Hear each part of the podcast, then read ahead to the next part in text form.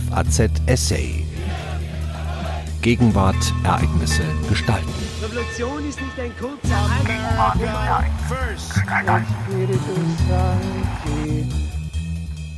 Hungermord. Das größte einzelne Verbrechen der Sowjetunion ist im Westen noch immer kaum bekannt. Die von Stalin verursachte Hungersnot in der Ukraine 1932-33. Eine Erinnerung von Professor Dr. Martin Schulze-Wessel. Für die sowjetischen Verbrechen der Stalinzeit ist der Gulag, das Lagersystem, zum Symbol geworden. Das wohl größte einzelne sowjetische Verbrechen hat die westliche Öffentlichkeit hingegen lange ignoriert.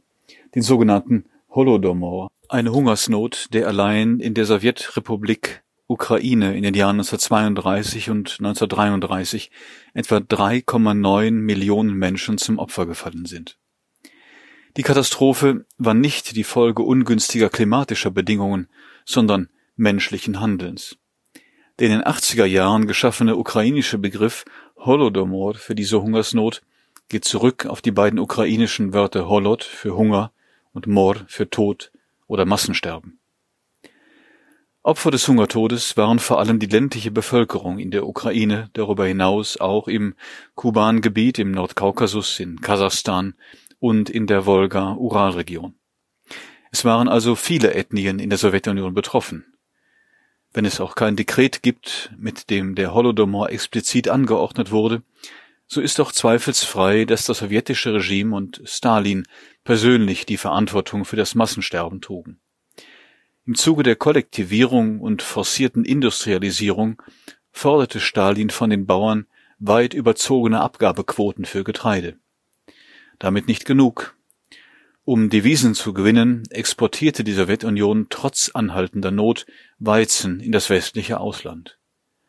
Auf dem Höhepunkt der Krise schickte die kommunistische Partei Trupps in die Dörfer, die erbarmungslos Getreide, selbst das Saatgut, Vieh, Gemüse, kurzum alles Essbare requirierten. Unentrinnbar wurde die Situation für die Bauern in der Ukraine, als Stalin auch noch die Absperrung der Hungergebiete verfügte. Auf dem Land schwanken die Sterberaten zwischen 10 und 60 Prozent der Bevölkerung. Der Holodomor ist für Deutschland heute schon deshalb relevant, weil viele Ukrainer hier leben.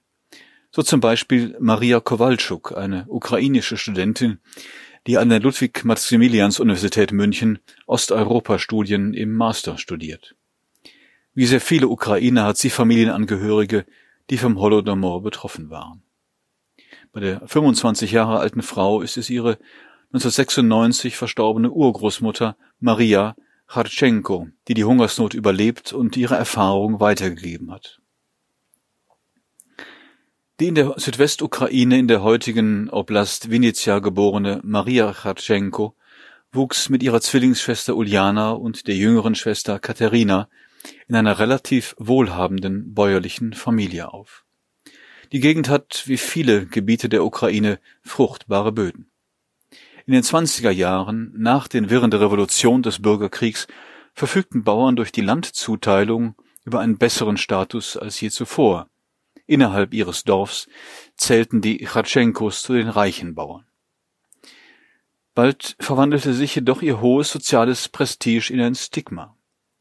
Seitdem Stalin den Klassenkampf aufs Land getragen hatte und Sündenböcke für Rückschläge bei der Kollektivierung der Landwirtschaft suchte, wurden wohlhabendere Familien als sogenannte Kulaken verfolgt, ihres Besitzes beraubt und mit Repression bedroht. Am Ende besaßen die Chartschenkos nur noch eine Kuh, auf die so hohe Abgaben erhoben wurden, dass auch sie abgegrieben werden musste. Marias Zwillingsschwester Uliana starb im Sommer 1933 zuerst. Zu dieser Zeit war der Vater schon so entkräftet, dass er nicht mehr aufstehen konnte, um sie zu begraben. Wenige Tage später starben beide Eltern. Von der ganzen Familie überlebten nur die damals 14 Jahre alte Maria und die gerade erst fünf Jahre alte Katharina. Außer dem Hunger war die einschneidende Erfahrung für die Kinder der völlige Verlust von Vertrauen. Selbst der Besuch von nahen Verwandten stellte für sie eine Bedrohung dar. Sie fürchteten, dass die letzten Lebensmittel entwendet würden. Man wusste auch von Fällen von Kannibalismus. Später sprach Maria von dem Erlebten mit großer Angst. Auch ihre Tochter, die Großmutter der Studentin Maria Kowalczuk, gab noch in den 70er und 80er Jahren ihr Wissen, das in der Sowjetunion bis zur Perestroika unterdrückt wurde, nur mit größter Vorsicht weiter. Ein Tabu lag auf dem Holodomor auch in der sowjetischen Geschichtsschreibung. Lange wurde er ganz verschwiegen, dann als bloße Modernisierungskonsequenz bagatellisiert. Die westliche Öffentlichkeit hatte schon früh Zugang zu Informationen über die Hungersnot, eine breite historische Diskussion begann aber erst mit dem Erscheinen von Robert Conquests Buch The Harvest of Sorrow, Soviet Collectivization and the Terror Famine, erschienen in Oxford 1976 das in deutscher Übersetzung zwei Jahre später als Ernte des Todes Stalins Holocaust in der Ukraine 1922 bis 1933 publiziert wurde. Ebenso wie die Erklärung der Hungersnot als Naturkatastrophe oder als aus guten Absichten entstandene Tragödie der sowjetischen Modernisierung verbietet sich allerdings auch die Gleichsetzung des Holodomor mit dem Holocaust, wie er in Konkes deutschen Buchtitel anklingt.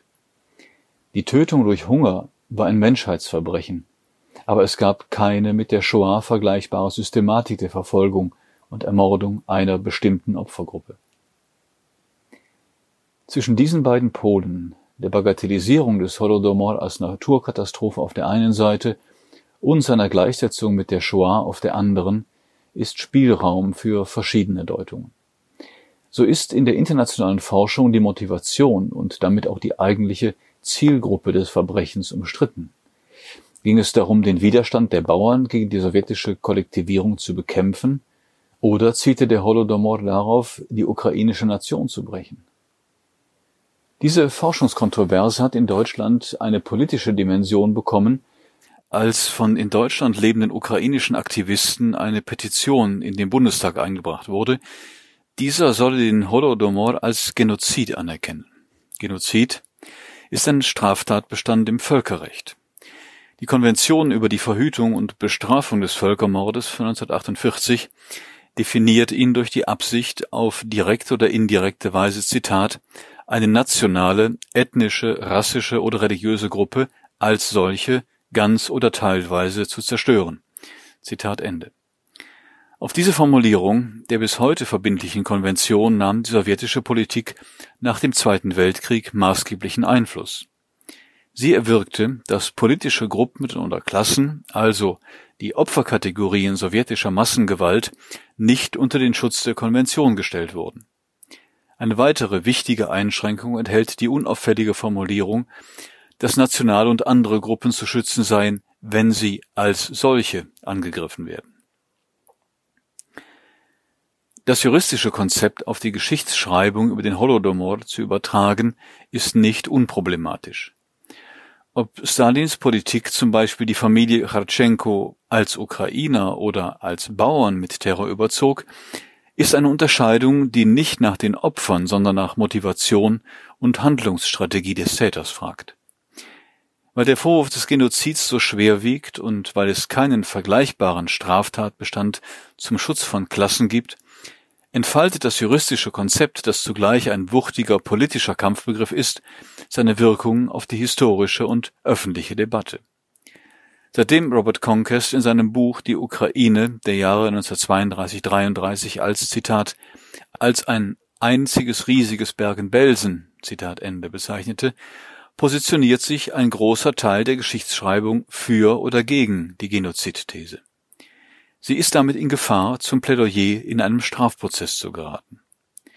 Die für den juristischen Begriff so entscheidende Frage nach dem Motiv des Haupttäters, also Stalins, drängt sich in den Vordergrund, während andere, historisch bedeutsame Fragen unterbelichtet bleiben.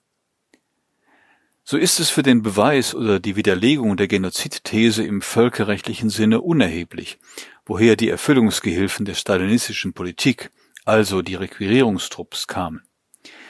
Dass es sich bei ihnen im erheblichen Maße selbst um Ukraine handelte, kann die Drahtzieher des Massenmords im Kreml nicht entlasten, denn für den Genozidtatbestand ist die ethnische und soziale Herkunft der gewöhnlichen Täter aus guten Gründen irrelevant. Aus historischer Sicht ist es dagegen eine der vordringlichen Fragen, unter welchen kulturellen und gesellschaftlichen Voraussetzungen die unmittelbaren Täter handelten. Nur auf sie gestützt hatte die Moskauer Zentrale die Macht, ihre Direktiven auf dem Land Wirklichkeit werden zu lassen. Eine profunde Untersuchung der gewöhnlichen Täter der Hungersnot wird erst jetzt geschrieben von der in Cambridge arbeitenden Historiker Darina Mattingly. In dem vom Genozidbegriff polarisierten Feld wird der Holodomor auf zwei Weisen erzählt. Als Konsequenz des Klassenkampfs gegen die Bauern oder als Völkermord an den Ukrainern. Im Folgenden soll gezeigt werden, dass man die Hungersnot auf beide Weisen erzählen kann. Keine der beiden Deutungstraditionen leugnet die Hungersnot und die Opferzahlen, beide beziehen ihre Plausibilität aus der Beschreibung von langfristig wirksamen Bedingungen und kurzfristigen politischen Entscheidungen. Vieles spricht dafür, den Holodomor als Ergebnis einer unbarmherzigen Politik zu verstehen, die sich in erster Linie gegen die Bauern richtete. Im Zarenreich waren die Bauern nicht nur als Klasse vom Adel und den Städtern getrennt, sie bildeten auch kulturell eine eigene Welt, auf die die Eliten mit einem kolonialen Blick herabschauten. Die revolutionäre Intelligenzia versuchte vergeblich, diese Kluft zu überwinden. Der Schriftsteller und einflussreiche Bolschewik Maxim Gorki fragte 1917 die Intellektuellen spöttisch, ob sie wirklich die Bauern liebten, die, Zitat, einander bei lebendigem Leibe begraben, auf offener Straße grausame Lynchjustiz üben und es genießen, wie ein Mensch totgeprügelt und im Fluss ertränkt wird. Zitat Ende. Gorkis Tiraden sagten nichts über die Bauern aus, aber viel über die bolschewistische Verachtung für eine Schicht, die mehr als 80 Prozent der Bevölkerung ausmachte. Obwohl sich die Sowjetmacht als Arbeiter- und Bauernregierung bezeichnete, blieb die rückständige Landbevölkerung aus ihrer Sicht stets eine potenzielle Gefahr. Stalins Politik, Bauernhöfe zu großen Kollektiven zusammenzulegen, sollte nicht nur der Effizienz dienen, sie sollte auch das Leben der Bauern grundlegend verändern. Aus Bauern mit ihrem berufsständischen Selbstbewusstsein und Eigensinn sollten formbare Landarbeiter in modernen Kolchos betrieben werden. 1929 schickte Stalin zu diesem Zweck 25.000 städtische Aktivisten aufs Land, um die Kollektivierung der Landwirtschaft voranzutreiben. Als die Kampagne am mangelnden Sachverstand der Städter und am Widerstand der Bauern scheiterte, erklärten die Bolschewiki die reichen Bauern zu Feinden. Unverhohlen gaben die Spitzen von Partei und Geheimdienst die Vernichtung der sogenannten Kulaken als Ziel aus. Arreste, Deportationen und Erschießungen folgten der von oben angeordnete Klassenkampf auf dem Land wurde zu einem blinden Gemetzel, denn welcher Bauer als reich zu gelten hatte, ließ sich angesichts der regionalen Unterschiede kaum bestimmen. So blieben die Spielräume örtlicher Machthaber fast unbegrenzt. Wer Unzufriedenheit äußerte, fiel mit hoher Wahrscheinlichkeit auch als armer Bauer unter die Kategorie der Kulaken. Der ukrainische Parteichef Pavel Postischew sah in solchem Terror vor allem eine Waffe, und eine Methode der Umerziehung der Bauern. Die zerstörerische Logik des Klassenkampfs führte direkt in die Hungersnot, in der der Zynismus der Sowjetmacht gegenüber den Bauern vollends deutlich wurde. Sie unternahm nichts gegen den Hunger, ja verschärfte ihn noch, indem sie Bauern die Möglichkeit verwehrte, wegzuziehen. Die notleidenden Bauern stellten aus Sicht der führenden Bolschewiki überflüssige Menschen dar, nachdem Stalins Plan geplatzt war, durch die kollektivierte Landwirtschaft Investitionskapital für die Industrialisierung bereitzustellen und die Verhältnisse in den Hungergebieten zu einer Belastung für die Staatskasse wurden. Die Katastrophe der Bauern spielte sich in mehreren Getreideanbaugebieten ab. In der Ukraine, im nordkaukasischen Kuban-Gebiet, in der Wolga-Region, im Südural und Westsibirien. In der Sowjetrepublik Kasachstan, wo die Sowjetmacht auch das Ziel verfolgte, Nomaden sesshaft zu machen, starben 1,5 Millionen Menschen. Von 1930 bis 1933 kamen damit 40 Prozent der Kasachen als Folge der politisch herbeigeführten Not um. Das war die höchste Rate in der Sowjetunion. Erzählt man die Geschichte des großen Hungers als Katastrophe der Bauern so handelt es sich um eine Erzählung, die bei allen regionalen Besonderheiten Ukrainer, Kasachen, Russen, deutsche Minderheiten an der Wolga und in der Südukraine sowie andere Ethnien miteinander verbindet. Es geht in dieser Historiographie keineswegs darum, die Hungersnot zu leugnen. Sie wird vielmehr als gesamtsowjetische Erfahrung bedeutet. Einen Genozid gibt es in dieser Lesart der Geschichte nicht, da keine nationale Gruppe als solche getötet wurde. Die andere Erzählung behandelt den Holodomor als Teil einer spezifisch ukrainischen Geschichte. Auch sie hat eine in die Zarenzeit zurückreichende Dimension. Ende des 19. Jahrhunderts begannen russische Nationalisten einen dominierenden Anspruch gegenüber Belarussen und Ukrainern zu erheben. Die Wortführer eines integralen russischen Nationalismus wiesen nationale Ansprüche der kleineren Brudernation vehement zurück. Ihnen galten die Ukrainer als Kleinrussen und damit als zugehörig zur großen russischen Nation. Diesen großrussischen Chauvinismus wollten Bolschewiki wie Lenin eigentlich überwinden. In den 20er Jahren förderten sie systematisch nationale Kulturen und schufen dafür eigene territoriale Einheiten und Institutionen. Die Sowjetunion entstand 1922 aufgrund dieses Konstruktionsprinzips. Die Ukraine war darin eine eigene Republik mit einem ukrainischen Bildungswesen. Die Bolschewiki kalkulierten, dass nur die Berücksichtigung nationaler Interessen es ermöglichen würde, sowjetische Gesellschaftsordnung in den so unterschiedlichen Regionen des Sowjetreichs zu verwurzeln. Auf supranationaler Ebene sollte eine neue Klasse sowjetischer Funktionsträger entstehen, die aus allen Republiken der Union kamen. Dieser Plan blieb keine bloße Utopie.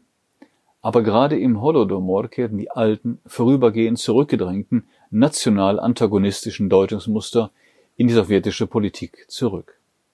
Die Ukraine galt Stalin als unsicherer Kanton. Bereits im Bürgerkrieg hatte er 1919 beobachtet, wie die nationalen Bestrebungen in Kiew die Sowjetmacht herausforderten.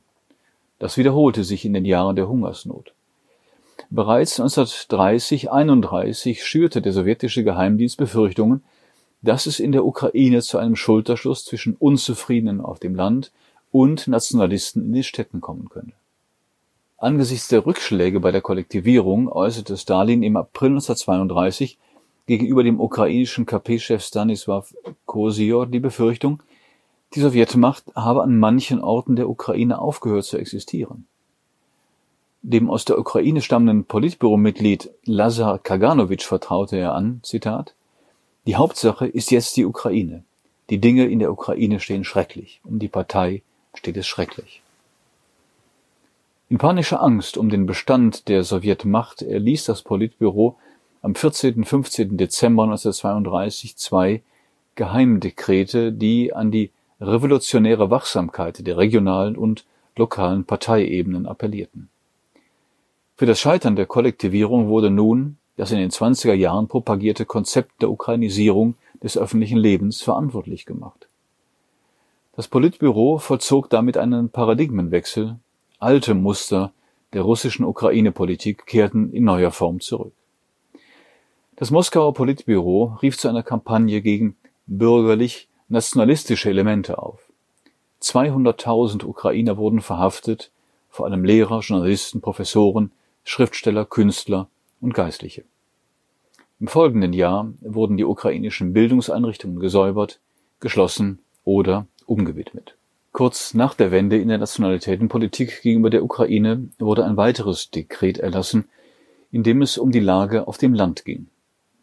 Am 1. Januar 1933 befahl Stalin die Verfolgung der Bauern, die Getreide versteckten.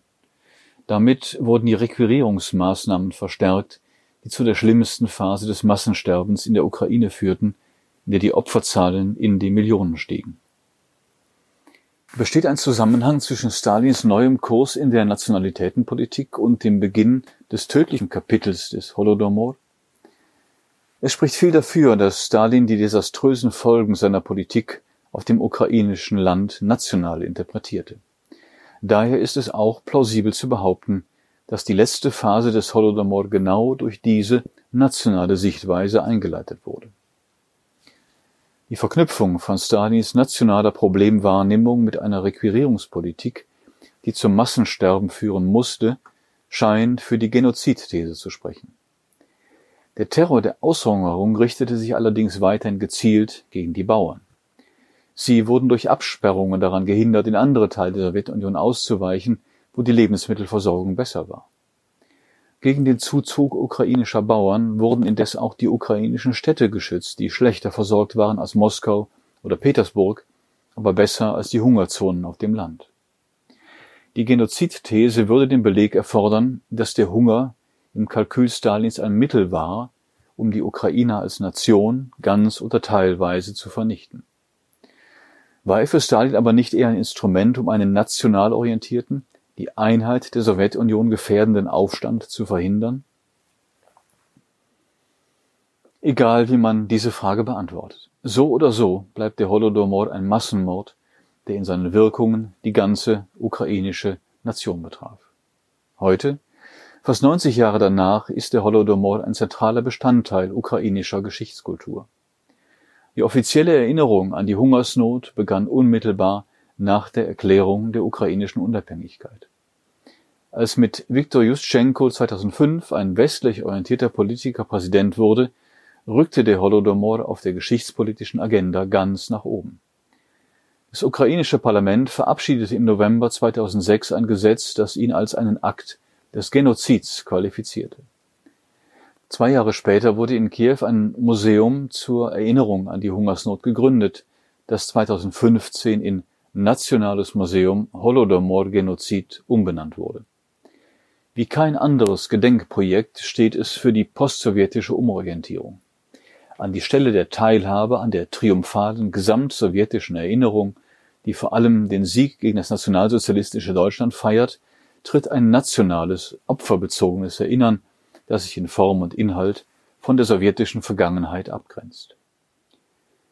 Die Ukraine schließt sich damit einer Geschichtskultur an, die für Polen und die baltischen Länder typisch ist. Dabei ist indes eine Opferkonkurrenz entstanden, auch in Bezug auf die sechs Millionen Juden, die im Holocaust ermordet wurden. Das Nationale Museum in Kiew hat als neue Opferzahl des Holodomor sieben Millionen angesetzt. In der Petition an den Deutschen Bundestag ist gar von zig Millionen die Rede, ohne dass Argumente ersichtlich wären, die dafür sprechen, über die in der Forschung bislang angenommene 3,9 Millionen hinauszugehen.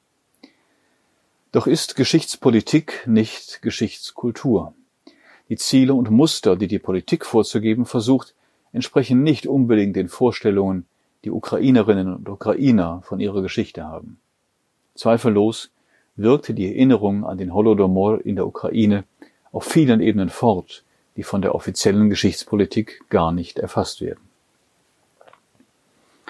Maria Kowalczuks Beschäftigung mit dem Holodomor ist dafür ein Beispiel. Zwischen ihr und der vom Holodomor betroffenen Urgroßmutter liegen vier Generationen. Trotzdem ist die Hungerkatastrophe für sie keine ferne, abgeschlossene Vergangenheit. Sie spricht davon, wie die Erfahrung des Hungers ihrer Familie über die Generationen hinweg auch in scheinbar belanglosen Alltagspraktiken geprägt hat. Brot wegzuwerfen war noch für ihre Mutter undenkbar langfristige Vorratshaltung von Lebensmitteln selbstverständlich.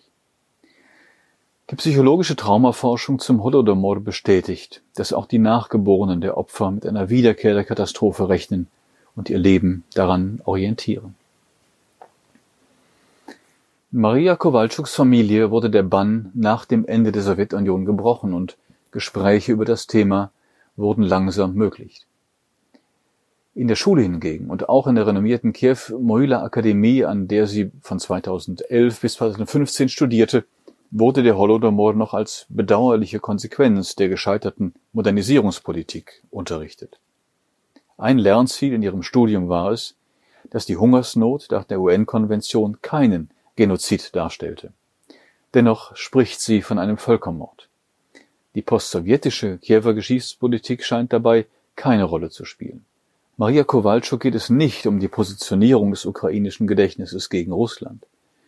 Viel wichtiger ist es für sie, dass mit der neuen Geschichtserzählung ein Besinnungsprozess angestoßen worden sei, der die Möglichkeit eröffnete, im nationalen Zusammenhang zu trauern und die tiefe Verwundung, die ihre Familie und ihre Nation vor 90 Jahren erfahren hat, allmählich zu heilen. Ob der Holodomor international als Genozid bewertet wird oder nicht, erscheint Maria Kowalczuk nicht als die vordringliche Frage. Zitat Was für mich wichtiger ist als die Anzahl der Länder, die die Hungersnot als Völkermord anerkannt haben, ist die öffentliche Diskussion über den Holodomor, seine Ursachen und Mechanismen sowie die Identifizierung der dafür Verantwortlichen. Es ist wichtig für mich, dass die Welt dies versteht und sich daran erinnert. Sie hörten ein Essay von Professor Dr. Martin Schulze-Wessel. Er lehrt Geschichte Ost- und Südosteuropas an der Ludwig-Maximilians-Universität in München. Am Mikrofon verabschiedet sich Daniel Deckert. FAZ Essay. Ereignisse gestalten.